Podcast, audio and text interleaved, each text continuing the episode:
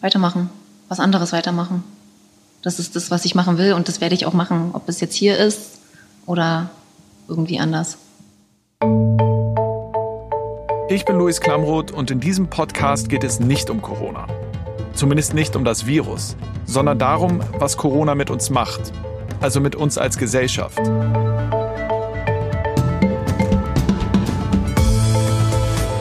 Das ist Klamroth Calling. Corona stellt irgendwie alles auf den Kopf. Unser Liebes, unser Familienleben, unsere Gesundheit natürlich, ähm, Politik. Manche arbeiten von zu Hause mit drei Kindern, andere verlieren ihren Job. Äh, und äh, das alles passiert wahnsinnig schnell, dass ich manchmal gar nicht merke, wie krass die Veränderungen ähm, eigentlich sind. Äh, Theresa äh, aus meinem Team ist hier. Theresa, wie geht's dir damit? Mir geht's immer so, man hört so viele Zahlen und ich finde das alles super abstrakt. Also es gibt jetzt zum Beispiel dieses Hilfspaket von der Bundesregierung, da heißt es 1,2 Millionen, äh, nein, nicht Millionen, sondern Billionen. Wie viele. Nullen sind das? Ja, zwölf, glaube ich, sind's. Okay. Äh, für die deutsche Wirtschaft. Äh, das soll für Großunternehmen sein, für kleine, für Arbeitnehmerinnen. Also alle möglichen Maßnahmen sollen damit abgedeckt werden, Darlehen, Kredite, Zuschüsse und so weiter. Und trotzdem habe ich immer noch das Gefühl, es bleibt halt eben so abstrakt. Was bedeutet das eigentlich? Ja, das ist das größte Hilfspaket äh, in der Geschichte der Bundesrepublik, das äh, etwas dreimal so viel Geld wie der Staat insgesamt letztes Jahr für alle seine Aufgaben ausgegeben hat. Ähm, aber wie sich das alles auswirkt, das wissen wir noch nicht. Ich sehe in dieser Krise auch eine Chance, die Veränderungen anzustoßen oder zu beschleunigen, die eh notwendig waren. Und ähm, so gesehen ist die Krise auch äh, eine Chance, sich darauf zurückzubesinnen, was ist uns als Gesellschaft wichtig. Das äh, ist der Ökonom Marcel Fratscher vom Deutschen Institut für Wirtschaftsforschung. Der wird uns heute ein bisschen was über die wirtschaftlichen Folgen von Corona erzählen, also neben den reinen Zahlen. Aber bevor wir dazu kommen, wie es eigentlich nach der Krise weitergehen könnte, wie sich unsere Gesellschaft vielleicht auch in einigen Bereichen zum Guten wandelt, schauen wir jetzt doch nochmal auf den Ist-Zustand. Also wie sieht die Krise eigentlich jetzt aus? Ja, und genau deswegen wollte ich die Folge auch machen weil mir aufgefallen ist, wie schnell sich meine Nachbarschaft verändert, als ich neulich an so einem freien Tag einfach mal durch den Kiez gelaufen bin. Und dann habe ich das nochmal gemacht und das Mikrofon eingepackt.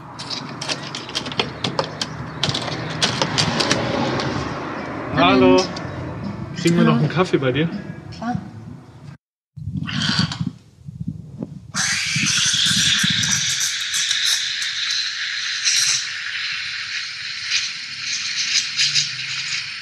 Was mir sofort auffällt, es ist total still.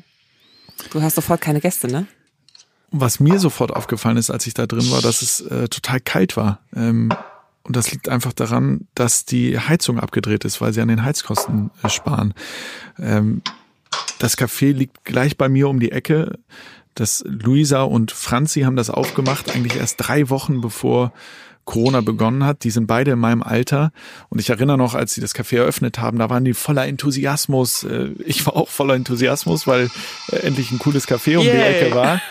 Ähm, und die haben sich so viel Mühe gegeben, die haben das selber renoviert, die haben, ich die den Wochen, äh, wochenlang bin ich da vorbeigegangen und habe gesehen, wie die da drin gestrichen haben, Kabel verlegt haben. Und dann haben die drei Wochen auf und es lief auch echt gut, es war immer voll. Dann müssen sie auf einmal zumachen. Dann zieht den Corona quasi die Existenz unter den Füßen weg. Ähm, wie ist das denn für dich persönlich? Hast du Existenzangst?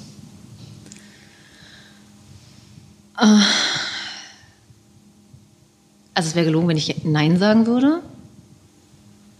Dadurch, dass es hier einfach so viel zu tun gibt, beschäftigt man sich von solchen Gedanken einfach weg. Ich habe mich jetzt schon ein bisschen schlau gemacht, was ich auch so an Unterstützung kriegen kann, um zum Beispiel auch irgendwie meine Miete zu Hause auch zahlen zu können. Was machst du, wenn ihr das nicht schafft? Äh, mit dem Gedanken habe ich mich noch nicht so auseinandergesetzt. Und ich schiebe den auch weg, weil ich bin eigentlich gerade nicht bereit, mich damit auseinanderzusetzen. Ähm, weitermachen. Was anderes weitermachen. Das ist das, was ich machen will und das werde ich auch machen, ob es jetzt hier ist oder irgendwie anders. Ich bin dann mit einem sehr leckeren Hafer-Cappuccino in der Hand ähm, weitergelaufen zum, zu meinem Gemüsehändler um die Ecke. Äh, bei dem ist die äh, neue Situation sofort sichtbar. Da sieht man schon vom Weiten, da ist fast immer eine große Schlange äh, vor dem Laden. Das gab es früher nie. Aber das ist jetzt halt so, weil man nur einzeln in den Laden kann. Hallo. Hallo. Dürfen wir ausnahmsweise zu zweit eintreten? Natürlich, wenn wir zusammen sind, natürlich. Ja. Sehr gut. Wenn sie Abstand äh, zusammenhalten und ein bisschen Geduld haben und dann werden sie auch diese Krise, ich glaube, schaffen. Zu zweit? Luis, mit wem warst du unterwegs im Kiez? Mit Patrick aus dem Team ähm, bin ich durch, durch den Kiez gelaufen. Der wohnt bei mir ganz in der Nähe. Und der Gemüsehändler ist tatsächlich ähm, der Gemüsehändler unseres Vertrauens. Ähm, und das war, der Gemüsehändler ist derjenige mit dem, mit dem größten Optimismus gewesen. Also, der hat immer wieder gesagt, alles wird gut. Ähm, und zumindest mir ging es auch so, als ich bei dem im Laden war, und so geht's mir eigentlich immer, wenn ich bei denen im Laden bin, ähm, da fühlt sich das Ganze wieder normal an. Der ähm, hat einen riesen Enthusiasmus, der ähm, fragt immer nach, wie es einem geht. Ähm, da trifft sich der Kiez sozusagen in der Schlange vor diesem Laden. Irgendwie ein ganz schönes Gefühl. Das ist so wie ein Treffpunkt. Ne? Und dann werden sie dann auch reinkommen und dann die Leute kennen sich auch unter sich, dann unterhalten sie sich auch mit Abstand. Das ist wie eine Gleichgewicht. Diese Krise äh, ist das alles, äh, man denkt, das ist, wird alles wieder normal. Ne? Das ist äh, tolle Gefühle, finde ich. Ne? Wir merken das im Moment nichts, ne? aber äh, was das morgen bringt, das wissen wir auch nicht. Und aber äh, bei uns ist das alles normal, funktioniert und alles gut, wünsche ich denen. Sehr schön, dann, dann hoffe ich, dass es auch so bleibt. Ich wünsche auch. Danke dir. Danke. Alles, alles Gute. Ebenfalls. Ciao. Viel Erfolg. Danke.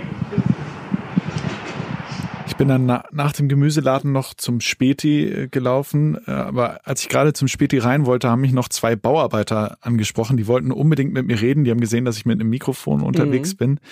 Ähm, die meinten, sie arbeiten eigentlich relativ normal weiter, aber die hat was ganz anderes bewegt. Leider zu Ostern konnten wir nicht so, so hinfahren und besuchen. So was wir jede, je, was wir, was wir, nee, eben nicht. Grenzen sind gesperrt was wir jedes Jahr machen, solange sie lebt. So. Verstehe ich das richtig? Die, also sie haben ja einen Akzent, also sie kommen nicht aus Deutschland und wären eigentlich gerne Ostern nach Hause gefahren, oder? Genau, die wären eigentlich gerne nach Kroatien zu der Mutter gefahren äh, und hätten da Ostern gefeiert, aber die Grenzen sind zu, deswegen können sie es nicht machen. Ich habe daran auch überhaupt nicht gedacht. Also, dass es natürlich auch Leute gibt, die hier arbeiten und aufgrund der Grenzschließung einfach gerade gar nicht weg kommen und auch einfach weiterarbeiten müssen, ne? Die müssen weiterarbeiten, ähm, hätten sich aber über Ostern wie jedes Jahr äh, freigenommen, aber ähm, macht dich das traurig? Das Ja, geht klar. jetzt nicht mehr so einfach. Auf jeden Fall. Sehr traurig, dass sie uns mal, mal Ja, wir uns mal danken. Zeit Danke dass, hat. danke, dass ihr mit uns geredet habt. Schönen Abend noch. Gleichfalls. Wollt ihr noch Bier haben? Nee, wir haben eine Apfelschorle. Und am Ende ähm, hört man, glaube ich, auch, dass äh, er uns dann noch zu einem Bier einladen wollte. Ähm, aber das hat mein Spätebesitzer auch schon getan. Ähm, Ich find's total nett. ja, das habe ich, das habe ich auf diesem Spaziergang auch gelernt. Also die Leute wollen irgendwie reden ähm, und und suchen auch die Gemeinschaft. Und gerade in der Nachbarschaft äh, wächst da so ein bisschen was zusammen. Ich will mit Maske, ich fahre mit, mit Maske. Ja, ja, mit Maske ist okay, aber dürfen wir quasi ein paar Fragen stellen, während wir fahren? Ja? Als nächstes bin ich zum Taxistand gelaufen, weil ich dachte vorher, naja, vielleicht fahren jetzt mehr Leute Taxi, weil sie die öffentlichen Verkehrsmittel meiden. Ähm, und unser Taxifahrer war auf jeden Fall schon voll auf Corona eingestellt. Er hatte Mundschutz, Handschuhe, Desinfektionsmittel ähm, im Taxi. Und ich kann dir aber eins verraten, tatsächlich ist das Taxigewerbe, das habe ich an anderer Stelle schon mal recherchiert, um 80 Prozent eingebrochen. Also eigentlich hast du vielleicht sogar einen glücklichen Zufall gehabt, dass du überhaupt noch einen Taxifahrer gefunden hast. Ja, der ähm, hat uns tatsächlich auch erzählt, dass er ähm, an dem Tag nur drei Fahrten hatte insgesamt. Er war völlig geknickt äh, und sagte, dass er eigentlich nur noch im Taxi sitzt, um irgendwas zu tun zu haben. Ähm, weil Lohn tut sich das Ganze schon längst nicht mehr, sagt er. Sie, Sie fahren ja jetzt mit Maske. Ähm, Masken, Handschuhe, alles und Hygienespray. Wa warum? Weil Sie selber äh, Angst haben vor dem, vor dem Virus oder weil das die... Äh, wegen meiner Frau, meiner Familie. Ich schütze meine Familie. Haben Sie mehr oder weniger ähm, oder gleichbleibend viele Fahrgäste jetzt zur oh, Corona-Zeit? Nee, zurzeit ist Katastrophe. Das ist 99 Prozent des Umsatzes runtergegangen. Ach echt? Und warum glauben Sie, ist das so? Naja, das äh, keine Touristen, keine Veranstaltungen.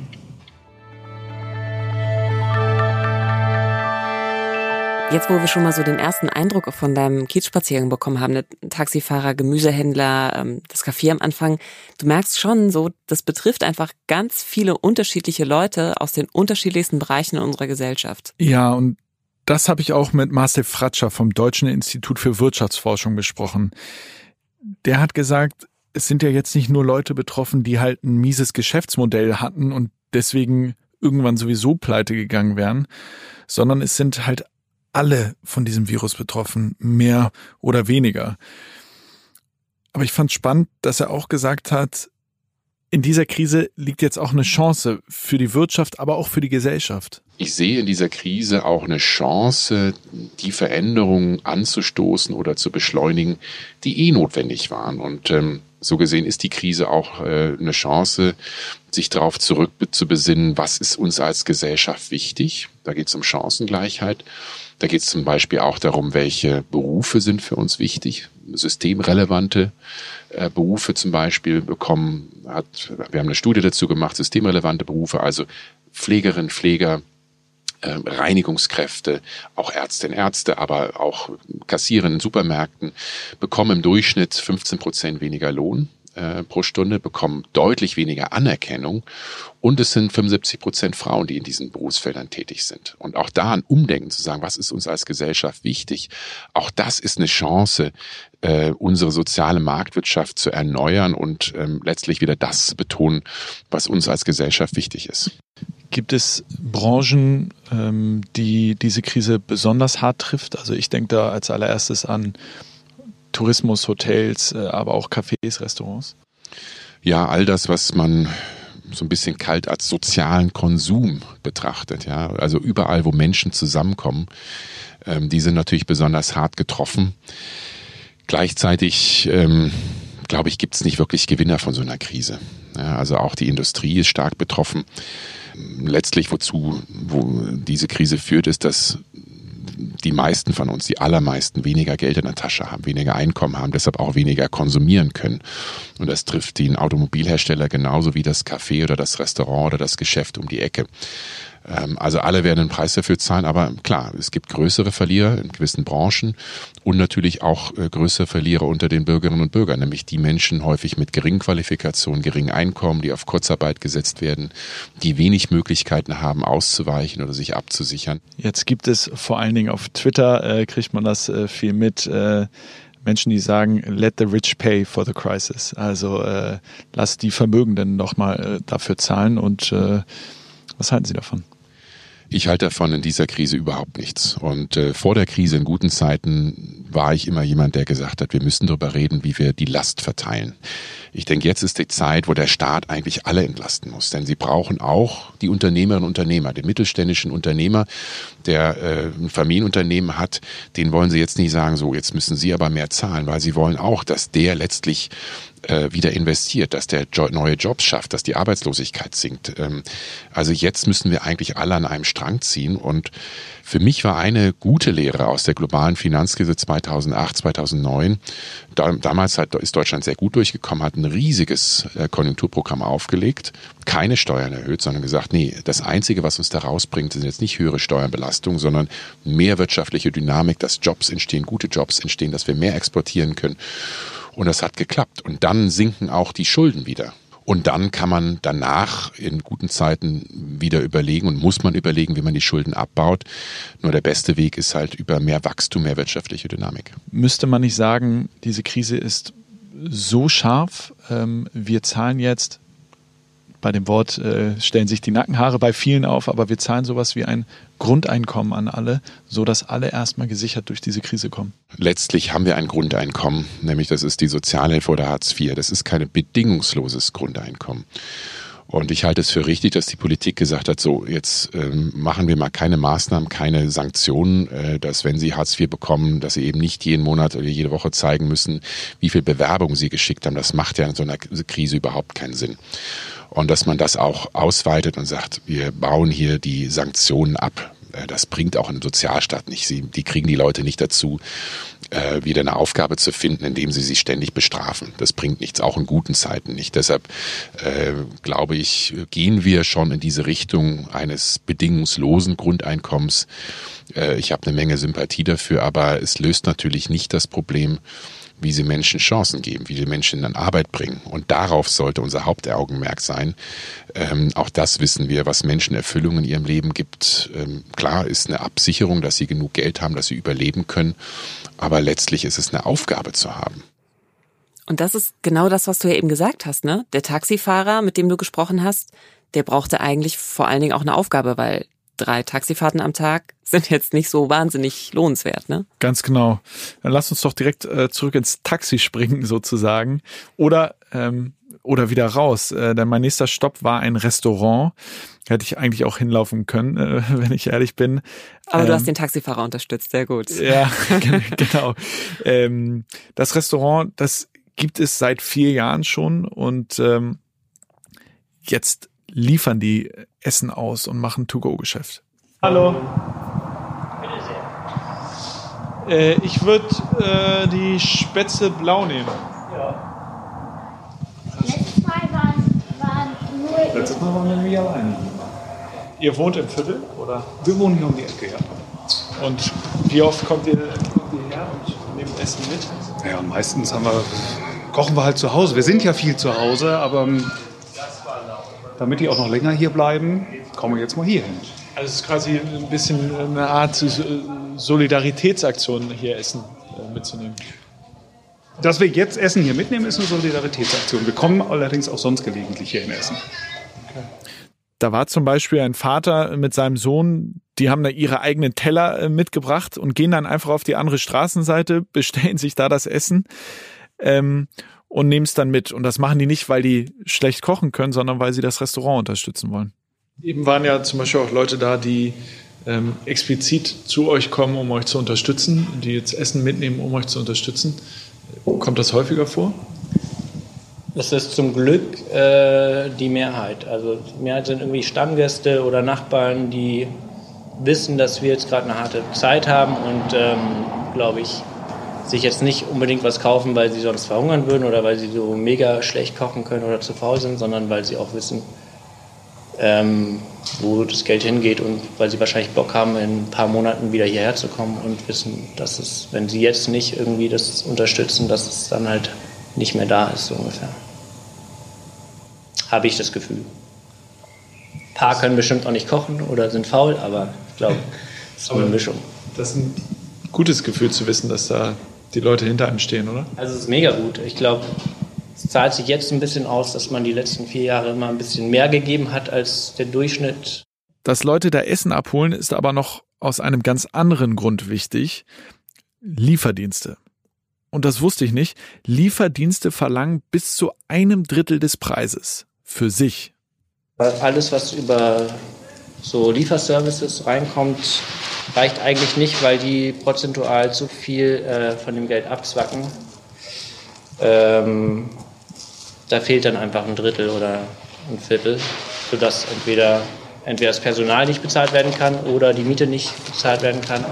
Das heißt, äh, Lieferservice, äh, die man so kennt, die gängigen, die nehmen dann ein Drittel von, die nehmen von über 30 Prozent. Das heißt, also für mich zu verstehen, wenn ich jetzt hier bei euch ein, ähm, Spätzle bestelle, die kostet 9 Euro, dann kriegen die davon drei? Genau, bisschen mehr. Ich weiß nicht, was der Fahrer davon bekommt, aber wir zahlen über 30 Prozent an die und der Gast, der es bestellt hat, kriegt so lauwarme Spätzle.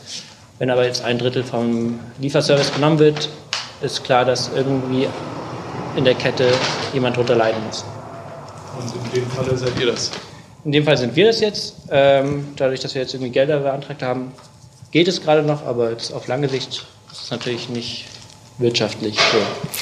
Ich wusste es tatsächlich schon. Mein Freund hat ja ein Restaurant und ähm, die haben auch eigentlich nichts mehr mit Lieferando dann gemacht, weil sich das nicht lohnt oder man muss dann die Preise anpassen, weil das echt abgefahren ist, wie viel sie sich dann doch eben in die eigene Tasche stecken. Ja, Wahnsinn. Äh, goldene Zeiten für Lieferdienst, aber nicht für die FahrerInnen von dem nee. Lieferdienst, ne?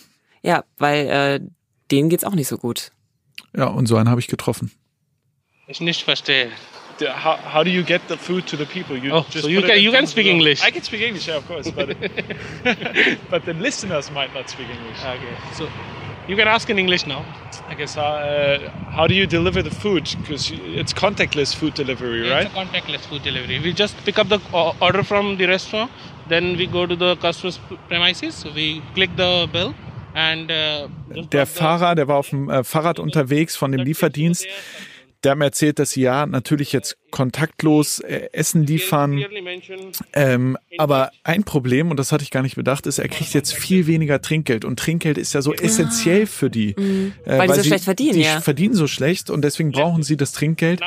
Und dadurch, dass sie jetzt kontaktlos das Essen liefern, ähm, hat er keinen Kundenkontakt mehr. Die können ihm also nicht Trinkgeld geben. Manche Kunden, und das äh, werde ich dann jetzt auch machen, legen das Trinkgeld dann an die Stelle, also vor die Tür zum Beispiel, ähm, damit der Fahrer oder die Fahrerin sich das Trinkgeld da holen kann. Aber da denken natürlich nicht viele dran und deswegen äh, hat er jetzt richtig ähm, Probleme, ähm, weil er weniger Geld, Geld bekommt. It will be like 15 orders for today uh, uh, till 7 o'clock. So it, it means till seven hours of shift. I have total eight hours of shift for today. Wer noch wirklich akut bedroht ist im Kiez und überall sind Kinos. Äh, mir war das ganz wichtig, weil ich einfach wahnsinnig gerne ins Kino gehe und, ähm, und für mich das Kino auch bei uns im Kiez einfach so ein Ort ist, an dem sich die Nachbarschaft äh, trifft. Ähm, mein letzter Stopp bei dem Kiezrundgang war deshalb das York-Kino. Also wir laufen jetzt hier durchs, ja? durchs Foyer, das ist leer an so einem Freitagabend. Was wäre hier sonst los? Ja, Freitagabend ist immer, sind die Kinos voll. Ich erinnere mich noch zurück, vor ein paar Wochen war hier die Berlinale, da war der Tag von früh bis spät, war es hier rummelig. Und das, was wir jetzt erleben, war eigentlich einfach unvorstellbar. Ich erinnere mich auch noch, ich, ich war bei der Berlinale auch hier und da war so eine ausgelassene Stimmung, alle standen dicht beieinander, aber man hörte schon, okay, es gibt dieses Corona-Virus, aber so richtig wollte es niemand wahrhaben. Ne? Ich glaube, das ging uns allen gleich, das war komplett unwirklich. Ich wurde tatsächlich bei der Berlinale das erste Mal angesprochen auf die Situation in Italien und wie das denn in Deutschland wäre, wenn die Kinos geschlossen würden. Und das war so fern, so weit. Man dachte vielleicht, okay, sind die Leute vorsichtiger oder krank, aber Publikumsbetrieb geht weiter und dann ging das doch wahnsinnig schnell eigentlich und schon in der Woche nach der Berlinale zeichnete sich das dann ja leider ab. Wollen wir mal reingehen in, in, den, in den Kinosaal?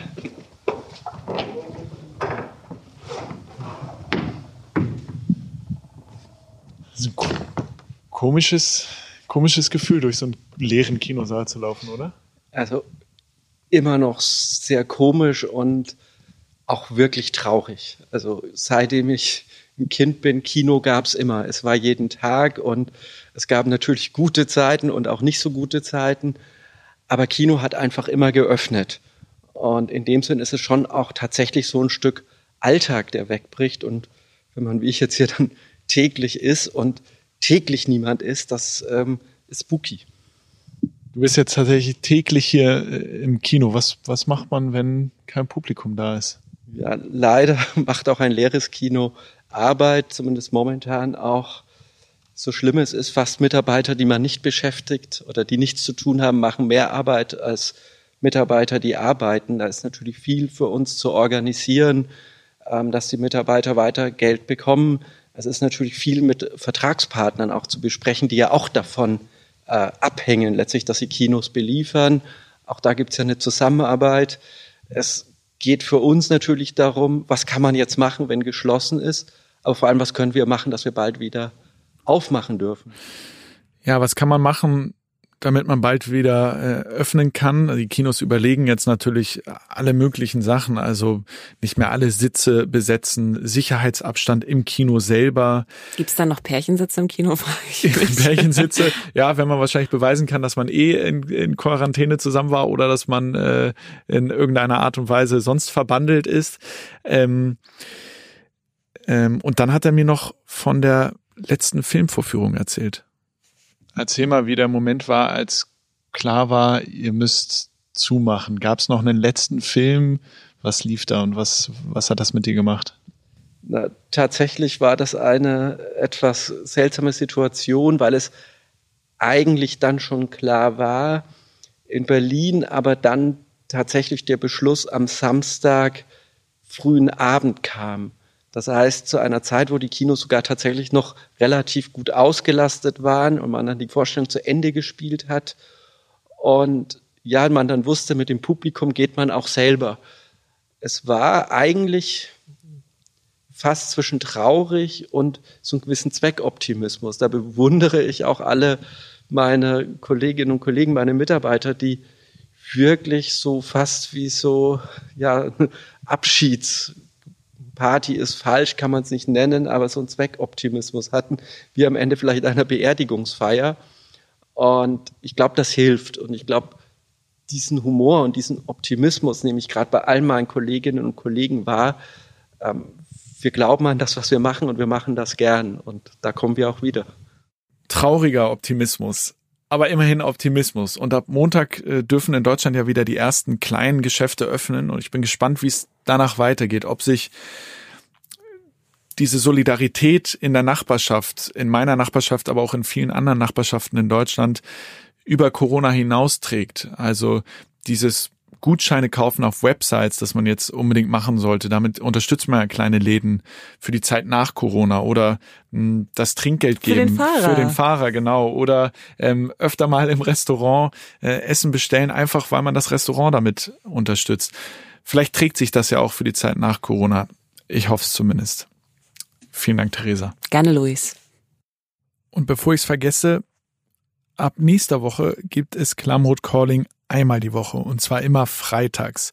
Und das machen wir, weil wir noch mehr Lust bekommen haben, tiefer in die Geschichten einzusteigen und vielleicht auch ein bisschen länger zu werden. Ich freue mich drauf. Klamroth Calling ist eine Koproduktion von Studio Bummins und K2H. Redaktion Patrick Stegemann, Kate Kubel, Keschrau Beros, Theresa Sickert und Laura Pohl. Ton und Schnitt Christian Pfeiffer.